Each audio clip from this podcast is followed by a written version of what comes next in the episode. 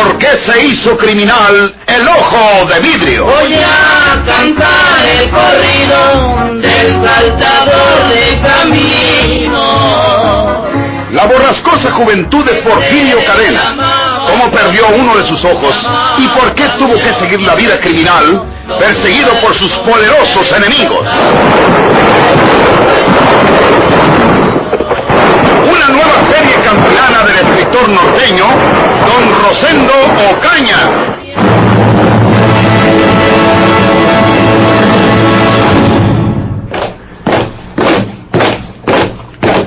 ¿A dónde me llevan? ¿Me van a matar? No, Porfirio Cadena. El juez a quien corresponde tu proceso quiere hablar contigo. Ya es tiempo, ¿verdad? Tienes una semana de estar en la penitenciaría. ¿Y usted y el inspector Castillo, por qué están aquí? Usted es de la Policía de México, él es de la de San Luis. ¿Por qué no me dejan con la justicia de mi tierra? O sea, la justicia que a mí me toca. No temas por ello, Porfirio. Resulta que te reclama la justicia del Distrito Federal. Te reclama la de San Luis Potosí. Y estos señores de Nuevo León no quieren entregarte. El juez decidirá ahora lo que se tiene que hacer. Pásale, Porfirio. Este es el despacho del señor juez.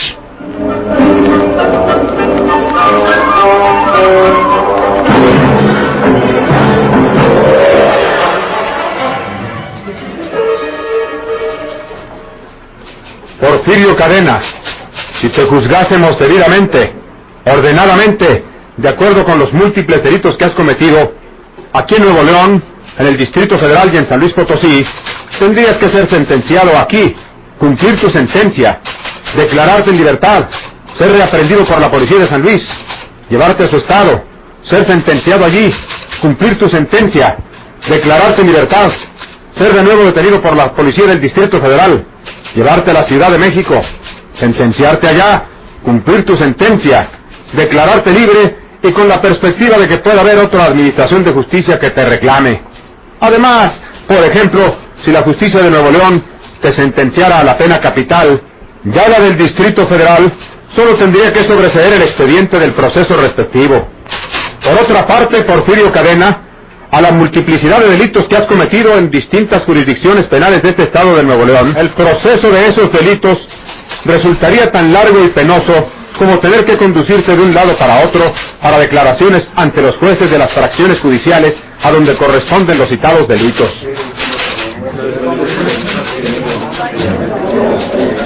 Un poco de silencio, señores.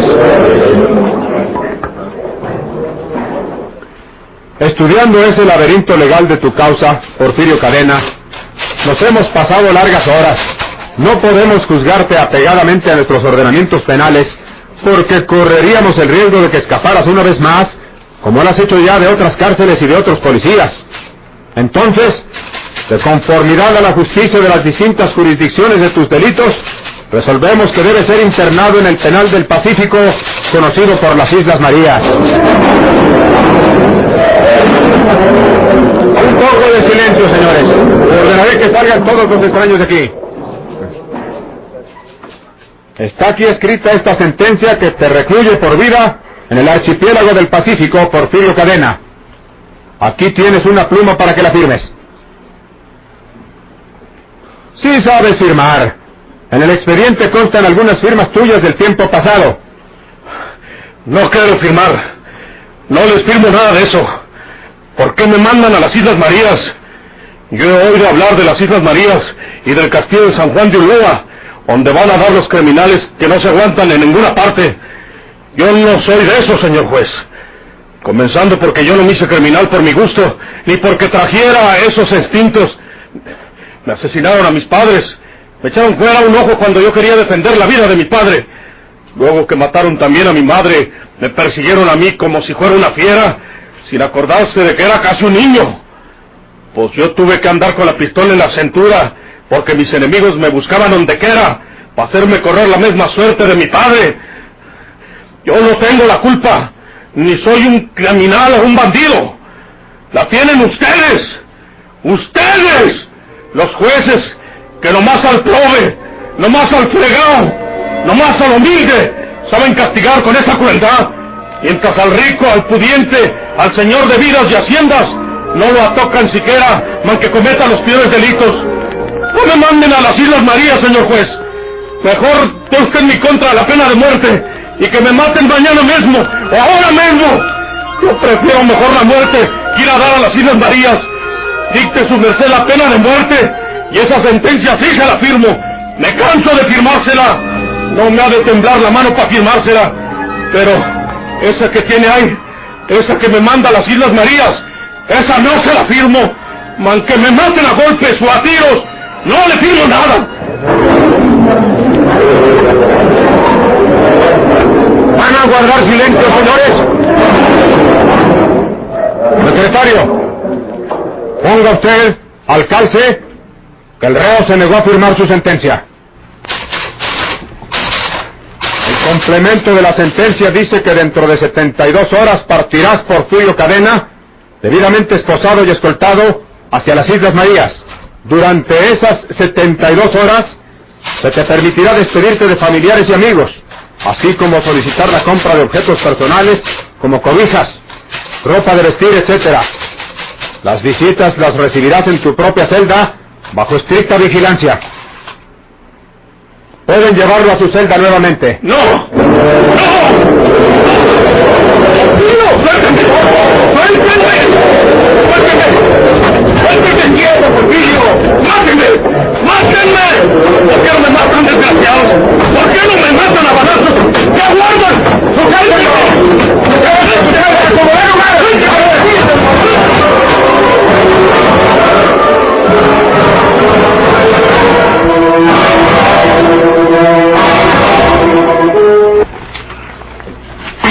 las Marías. Por toda la vida. Lo que quiere decir que no volverá de ese viaje al Pacífico. Siendo así, papá, tal vez debamos ir a despedirnos de él. Enmienda mis palabras de ayer. ¿A quién vamos a ver? ¿Al tío Leonel? Yo también voy, mamá. No quiero que en un rincón de su pensamiento, recordándonos, vaya a pensar que le guardamos rencor o que nos complacemos por su destierro. ¿Me llevan con ustedes para ver al tío Leonel, Ah, abuelito? sí, hijo, ya lo creo. Anda a jugar allá afuera y te lo prometo. Está bueno. Hija, recuerda que sea como fuere, se trata del asesino de tu esposo Juan Pablo. Es como si se tratara de un moribundo, papá. ¿No acabas de decir tú que no volverá de ese viaje al Pacífico? Entonces, aquellas islas serán su tumba. Iremos a desearle buen viaje, buena suerte, aunque nuestro deseo resulte una ironía. Si así lo quieres, hija, así será.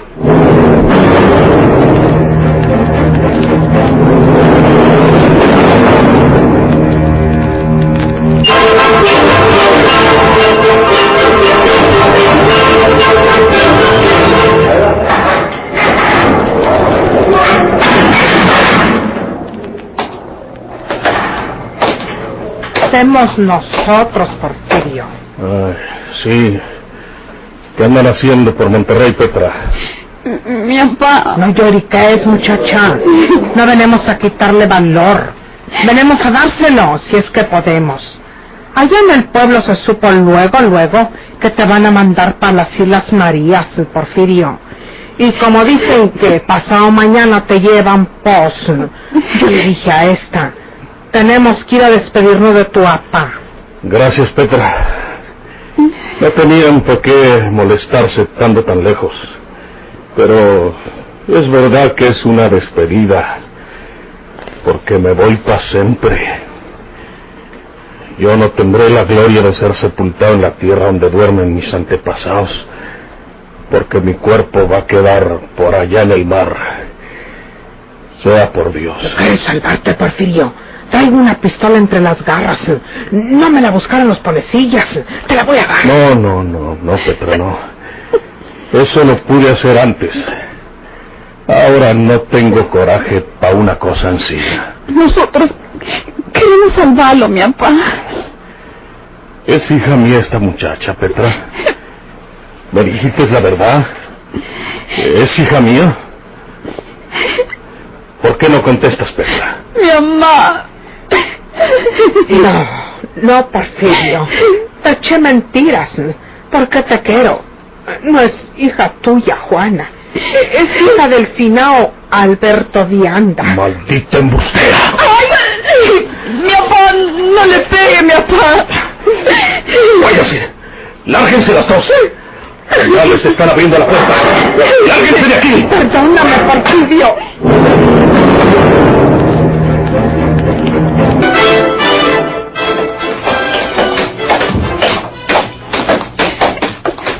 Qué le decía usted a él que yo era su hija si no era verdad, mi mamá?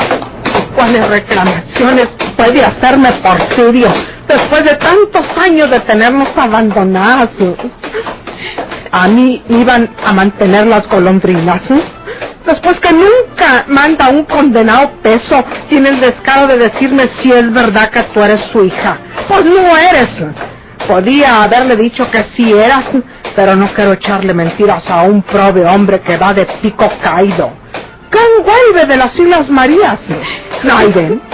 Y es mejor, mija, que Porfirio no sea tu padre. Porque Ancina no tienes por qué llorar su perdición. Pues sí, mi mamá. Pero usted nos echó mentira a los dos. A él y a mí. ¿Quién es ese señor Vianda que viene a ser mi papá, mi mamá? Ese ya se murió, mija. Pero si volviera el mondao sería la misma cosa. Porque era más agarrado que el demonio para soltar los centavos. Hablo de su vida, no de su muerte. Allá de cuando en cuando te aventaba con un miserable billetito. Y yo tuve que fregarme para mantenerte a ti desde que era chicalía. Así es que usted, mija, no es Juana Cadena, es Juana Vianda. Y hasta bien sale porque nada bueno podemos sacar de un hombre que se lo llevan para las Islas Marías, junto con otros desalmados como él, que forman la cuerda que va para ese rincón del mundo. Y déjate de lloriqueos, mija. No me parece que usted me haya hecho mentiras, mi mamá. De repente le va a salir con que tampoco soy hija suya. Eso no, mija. Ancina como engañó a mi papá haciéndolo creer que yo era su hija. Ancina puede que me haga tonta a mí. No se ataque, mija. Y fíjese en lo que le habla su madre. Y en cuanto a que sea usted mi hija legítima, y no lo sé ya, es mejor que no le ande descarbando, mija, porque puede caerle tierra cuando menos lo piense. Pues, clarito me está diciendo usted que le di al clavo. Es mejor que de una vez me diga que no soy hija de usted. Que encima como no soy hija de Porfirio Cadenas, tampoco soy hija de usted.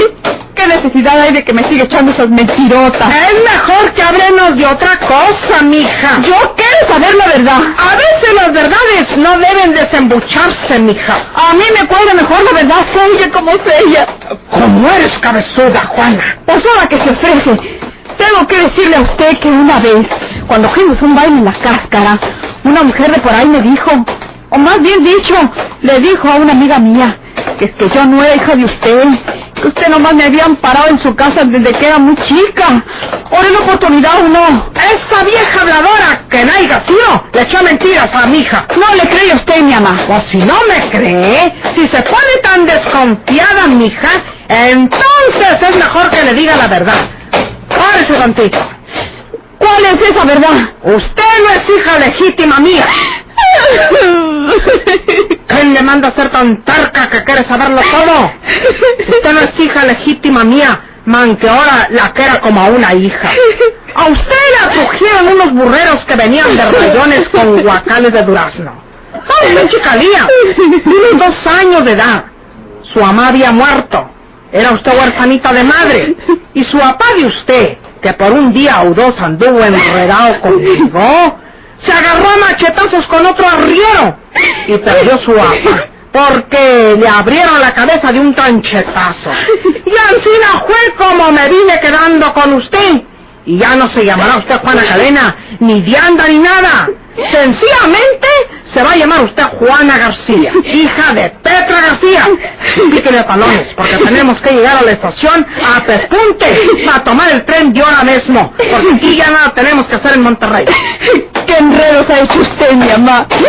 Yo no tengo la culpa de haber sido hermosa, mija.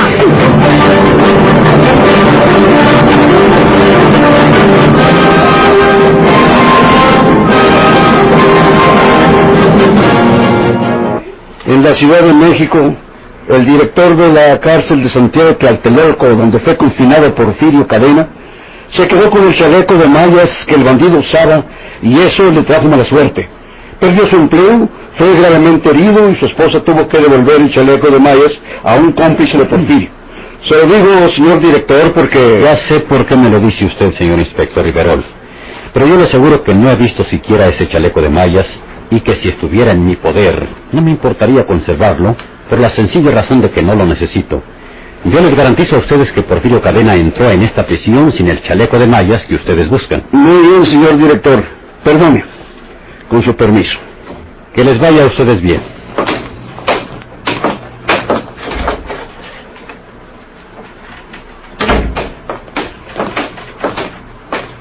¿Qué cree usted, compañero? Eh, parece que nos ha dicho la verdad.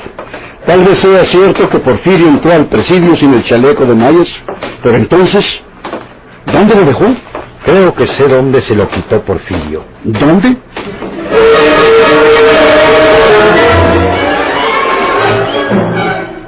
No, señores. En mi casa no dejó el señor Cadena ninguna cosa de esas que me dicen ustedes. Eh, deben ser un chaleco hecho de mallas de acero. Pues es como una especie de red perfectamente enlazada por medio de goznes. Además, una barba, una peluca y algo más, que son de esos postizos que usan en el teatro. Usted nos entenderá, señora. Le entiendo usted perfectamente, pero le repito que aquí no dejó nada de eso el señor Cadena. Tendremos que registrar su casa, señora. Sin un orden del juez no lo permitiré. Traeremos esa orden. Volveremos por aquí, señora. Cuando ustedes gusten. Tengo que sacar de la castaña esas cosas. A ver a dónde las llevo para que no las hallen estos señores cuando vuelvan.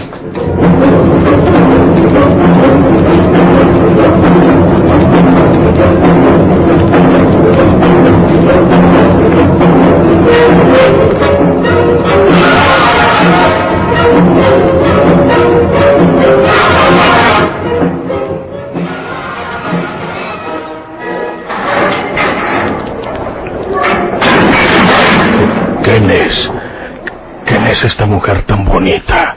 Señor, María. ¿Usted? estoy con papá y mis hijos en Monterrey. Conseguí un empleo aquí. Papá recuperó la vista, pero fue necesario gastar mucho dinero. Puede decirse que todos los ahorros que él tenía. Vendió la casa que era suya, María. pero estamos contentos con que papá haya recobrado la vista. Ya lo creo, María. Yo le dije a papá que vendría a despedirlo. Supimos lo que le pasa y que será trasladado a las Islas Marías. Papá también iba a venir, pero no se sintió bien. Gracias, María. Salúdeme a su papá. Sí, señor. No me diga, señor. Dígame, Porfirio. ¿Y el niño Juanito? Está bien. Quería venir, pero él dice que quiere venir a saludar a su tío Leonel. No sabe nada. No se atene usted, Porfirio. Nosotros lo hemos olvidado todo. No le guardamos rencor. Le deseo toda la suerte que pueda tener en su destierro. Lo sentimos mucho. Gracias, María. Le voy a decir nomás esto. Antes de verla a usted otra vez tan, tan bonita como es, pensaba que nunca más volvería de esas mentadas Islas Marías. Pero después de verla a usted, después de contemplarla a usted, digo que un día volveré, aunque tenga que atravesar el mar a nado, para volver a verme en sus lindos ojos.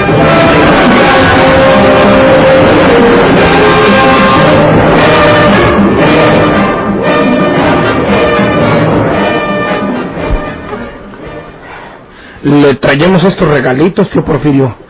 Porque, man que haya pasado entre nosotros aquello que pasó, somos de la misma familia. No creya usted que yo voy a estar resentido porque me dio este balazo. Yo tuve la culpa. Yo me era, tío Porfirio. Eh, gracias, Pedro Sauzón. Nos dio mucha tristeza saber que se lo van a llevar usted a las Islas Marías, tío Porfirio. Díganos si en alguna cosa le podemos servir. Estamos a sus órdenes, tío Porfirio. Voy a hacer un trato con ustedes. Ese tesoro que les dije que tengo enterrado en la sierra es verdad. Les voy a decir dónde mero está enterrado. Lo sacan, lo guardan muy bien Y si pasa un año no vuelvo por aquí, es de ustedes. Pero si antes puede volver, la mitad es mía y la otra mitad pueden ustedes disponer de él. Yo sé cuánto es ese dinero. Eh, sí, tío Porfirio. Sí, tío Porfirio. Pero te pongo una condición, Pedro Sauzón. Eh, la que usted quiera, tío Porfirio. ¿Vites a esa mujer que salió ahí ahorita? Eh, sí, sí, tío Porfirio. Te voy a decir dónde mero vive aquí en Monterrey. Vas y la buscas. Y luego haces lo que te voy a explicar.